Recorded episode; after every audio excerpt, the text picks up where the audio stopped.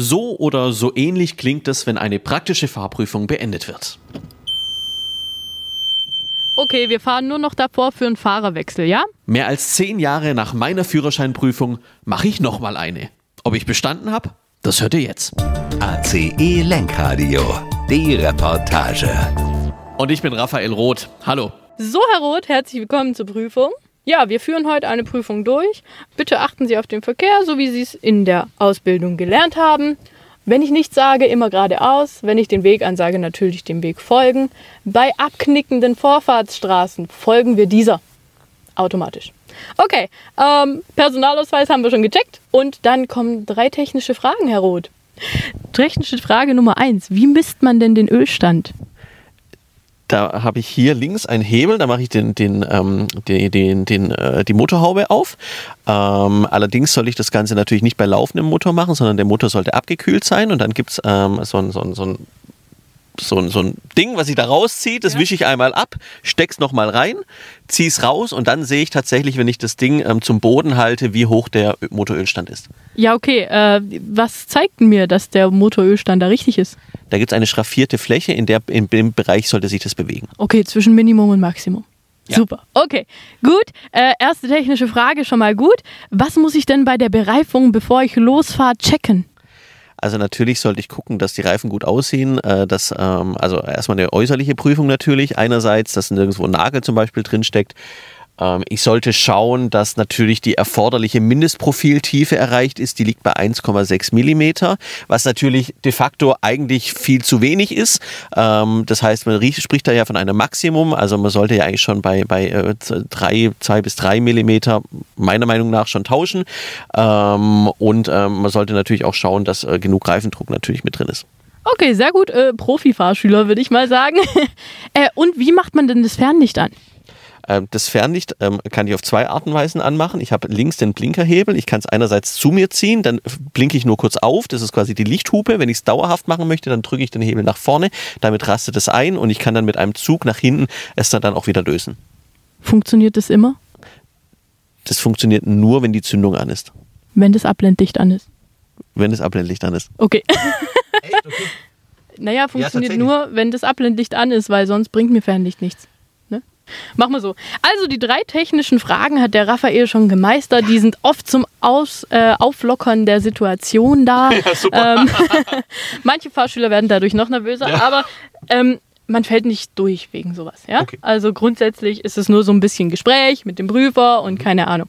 Gut, Raphael, ähm, dann würde ich sagen, wir starten einfach mal mhm. mit unserer prüfungsähnlichen Strecke. Ähm, genau. Und mal gucken, wie du dich schlägst. Danke. Viel Erfolg. Danke. Dann schnalle ich mich mal an. Dann schnall dich mal an. Du bist auch angeschnallt. Als ich Fahrer habe ich natürlich Sorgfalt zu äh, tragen. Äh, man checkt immer noch den Piepser. Der ist natürlich an, wenn du den Motor startest. Mhm. Und dann einfach mal losfahren. Ich check noch. Okay, Pieps. Funktioniert. Und dann darfst du verkehrsgerecht starten natürlich. Okay. Also, ich lege den Gang ein, ich mache die Handbremse raus, ich gucke in den Innenspiegel, Außenspiegel, setze den Blinker und mache einen Schulterblick. Und dann fahre ich langsam los. Okay. Allerdings sind wir auf dem Parkplatz hier natürlich, das heißt äh, 10 km/h ungefähr. Mhm. Komme ich da vorne raus? Ja. ja. Also wir fahren hier einfach wie in einer Einbahnstraße, genau.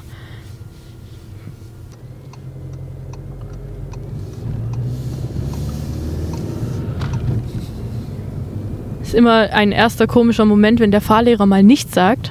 Mhm. Das Schöne ist auch, das Auto gibt hier sogar den Hinweis, wie viel Geschwindigkeit hier erlaubt ist. Das hatten wir ja früher tatsächlich nicht in den Autos.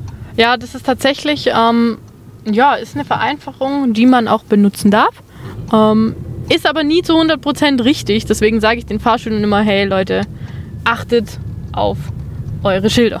Weil manchmal ist das nicht richtig eingespeist oder es erkennt er nicht richtig.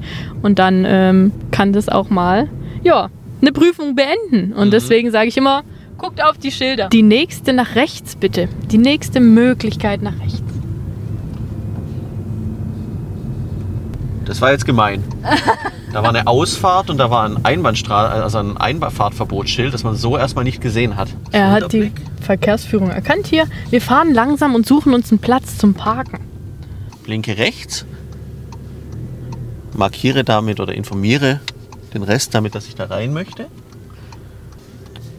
Und jetzt natürlich, wir fahren nach hinten, so verführerisch das auch ist, jetzt nach vorne zu schauen. Das ist ja auch ein bisschen eng jetzt hier gerade. Und die Handbremse rein.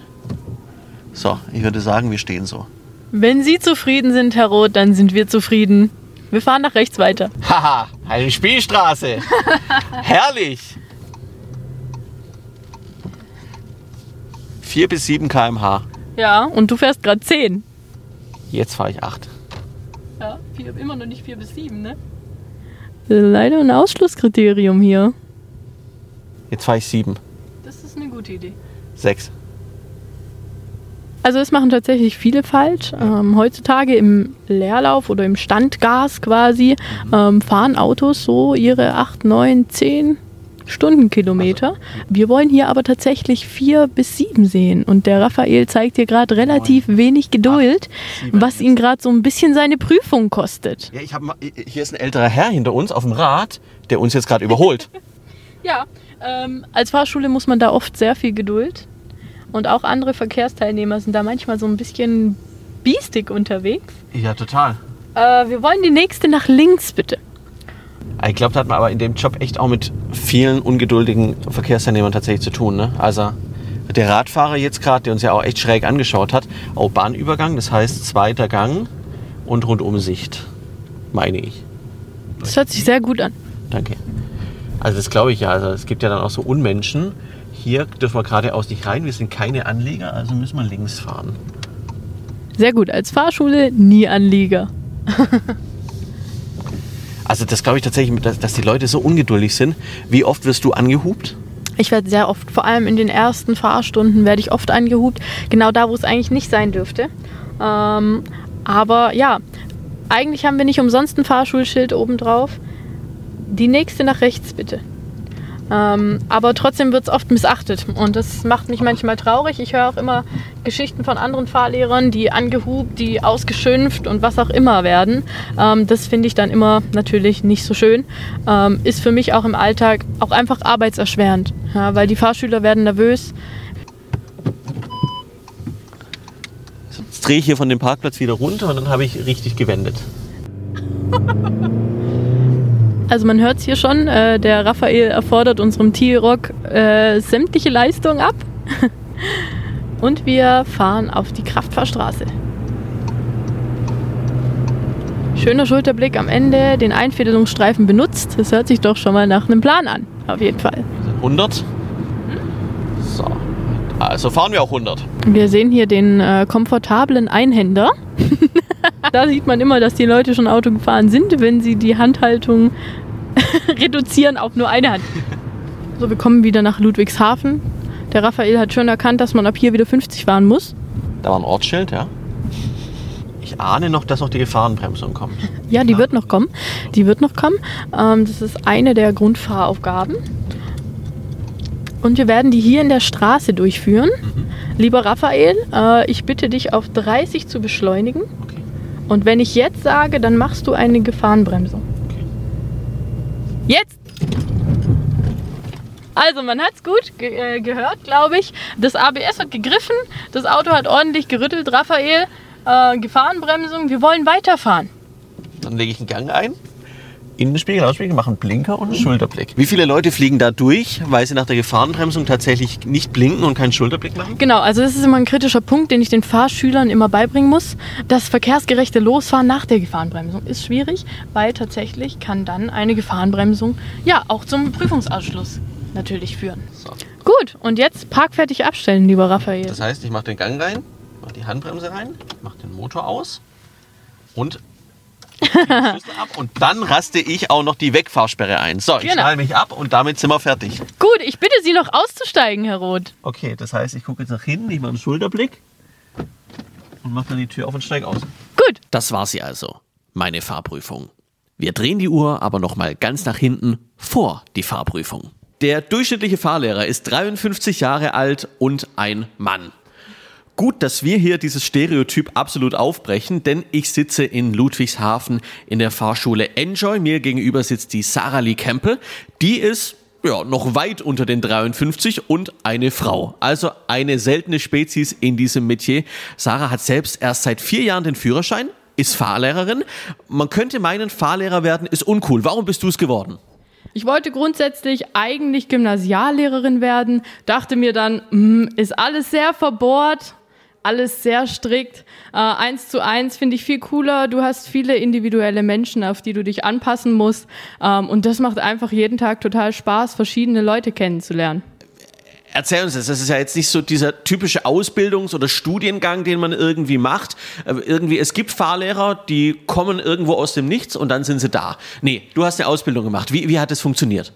Ja, mich fragen auch immer alle, ob ich das auch hauptberuflich mache. Ähm, ja, ich mache es hauptberuflich und es ist auch viel Arbeit und dahin zu kommen, braucht erstmal grundsätzlich fünf Prüfungen. Fängt an alles mit acht Monaten Schule, Theorie, Rechte, Fahrlehrer, STVO. Alles Mögliche lernt man da. Und dann folgen auch die zwei Theorieprüfungen. Einmal fünf Stunden schriftlich und eine halbe Stunde mündlich in einem relativ kurzen Zeitpunkt. Wenn man das bestanden hat, dann fehlt nur noch die fahrpraktische Prüfung mit einem Prüfer vom TÜV und einem Fahrlehrer aller Klassen. und danach darf man dann auch Fahrschüler unterrichten. Da wird man dann ins Praktikum gesendet. Vier Monate. Man kann es auch länger machen und hat dann noch zwei Lehrproben, einmal in theoretisch und einmal im praktischen und wird dann nochmal ja, beobachtet, während man Fahrschüler unterrichtet in Theorie und der Praxis. Du kommst aus einem Dorf im Schwarzwald. Warum ist es jetzt die Großstadt geworden und warum Ludwigshafen? Als Fahrlehrer, wenn man hier ausgebildet wird, hat man alles. Man hat mehrspuriges Abbiegen, man hat Stadtverkehr, man hat alles, wovor Fahrschüler oder Jungfahrer, junge Fahrer oft Angst haben. Ähm, und das fand ich einfach cool, als Fahrlehrer da top ausgebildet zu sein und nicht nur auf den Landverkehr quasi geeicht zu sein, ich habe mir vorgestellt, dass es da vielleicht irgendwann langweilig werden könnte. Wenn ich irgendwann mal umentscheide, kann ich natürlich auch in den Schwarzwald, weil es ist tatsächlich relativ offen. Man findet einfach einen Job. Du hast vorhin gesagt, Fahrlehrer werden immer weniger. Deswegen, man findet gut einen Job und kann da auch wechseln.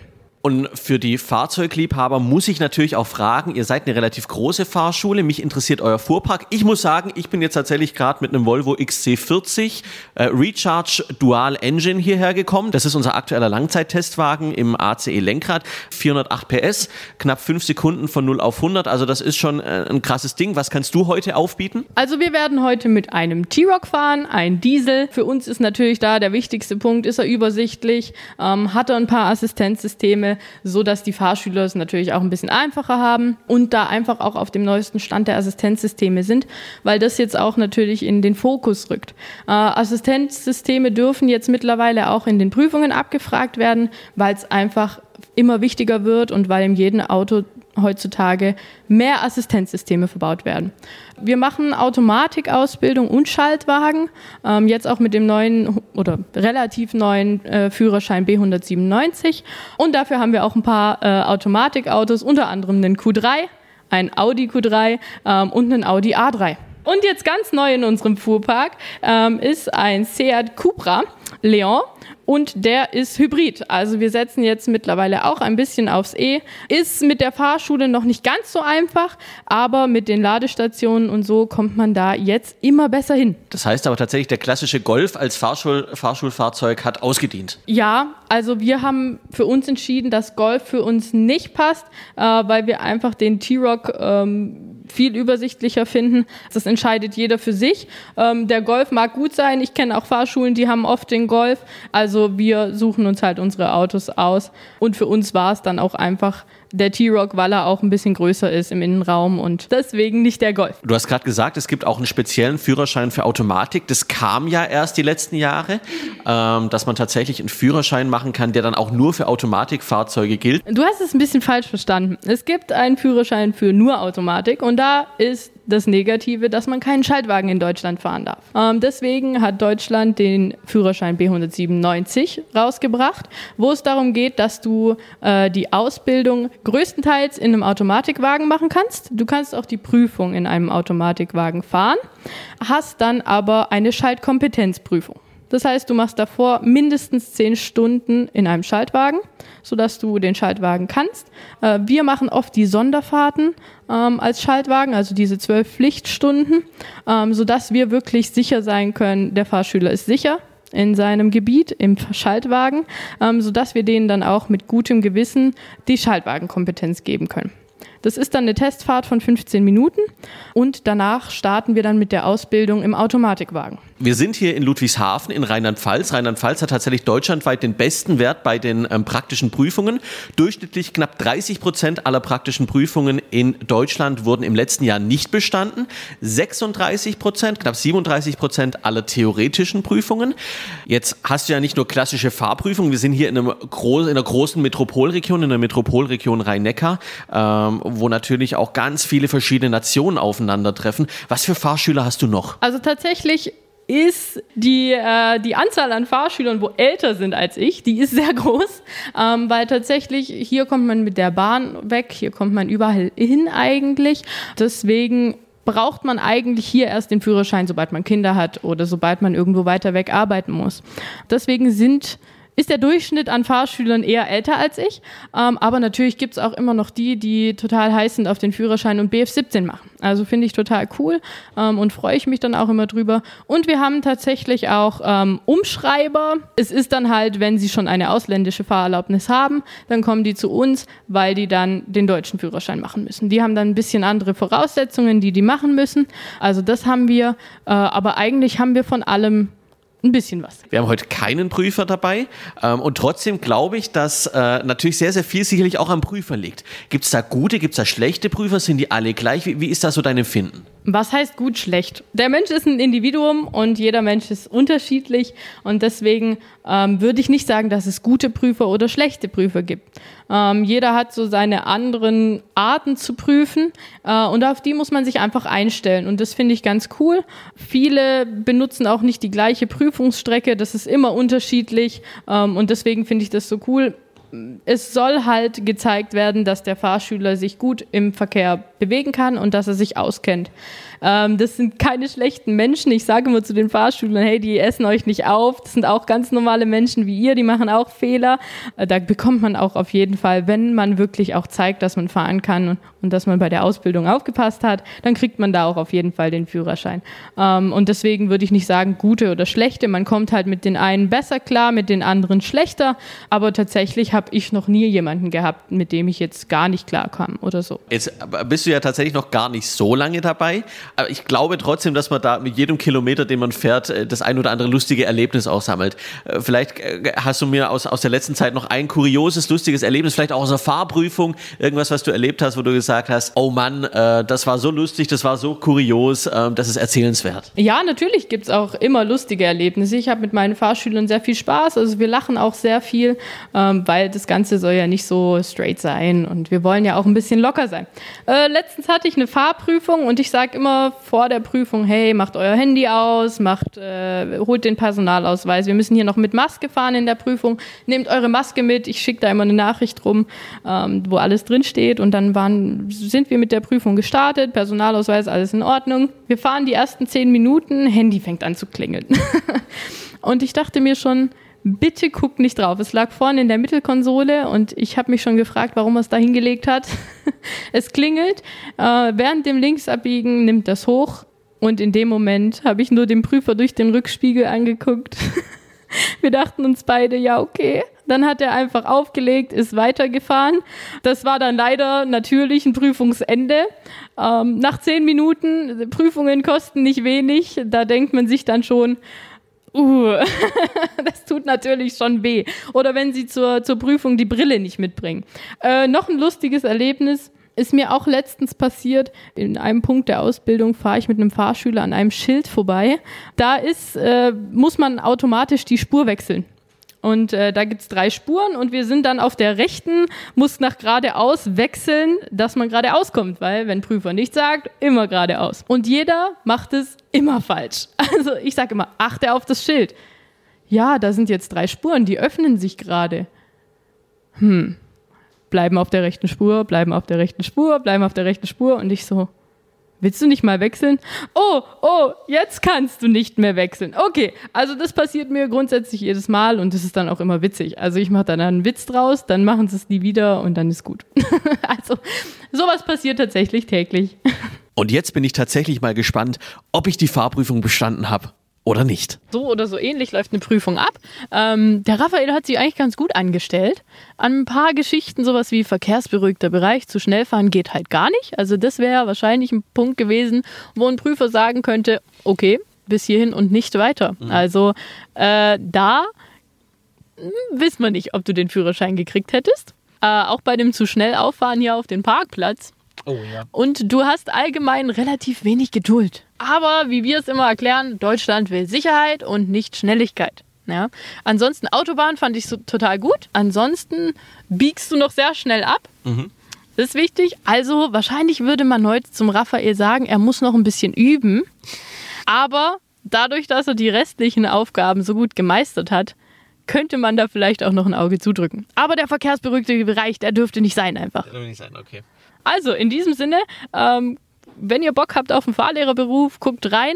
Äh, es macht unglaublich Spaß. Man lernt total viele coole Menschen kennen und es macht auch einfach echt Spaß, Leute dann zum Führerschein zu verhelfen und dann einfach auch im Kopf zu bleiben, weil einen Führerschein macht man äh, hoffentlich nur einmal und da bleibt man einfach immer im Kopf und da die Fahrschulzeit einfach schön zu gestalten, da braucht es einfach coole Menschen für. In diesem Sinne. Schön, dass wir hier sein durften als ACE in Ludwigshafen und wenn es dann mal nicht funktioniert mit dem Führer oder nicht mehr funktioniert mit dem Führerschein, dann folgt oft dieses leidige Thema MPU. Da gibt es ja viele Mythen, viele Dinge, wo man, wo man, wo hier irgendwie in, in der Gegend rumschwirren, aber was davon ist wahr? Und könnte ich ohne Vorbereitung eine MPU bestehen? Wir checken es beim TÜV Süd in Stuttgart und zwar in der nächsten Folge im ACE Lenkradio. Die Reportage. Bis dahin, macht's gut. Das ACE Lenkradio ist eine Produktion des ACE Autoclub Europa. Mehr auf ace.de slash podcast.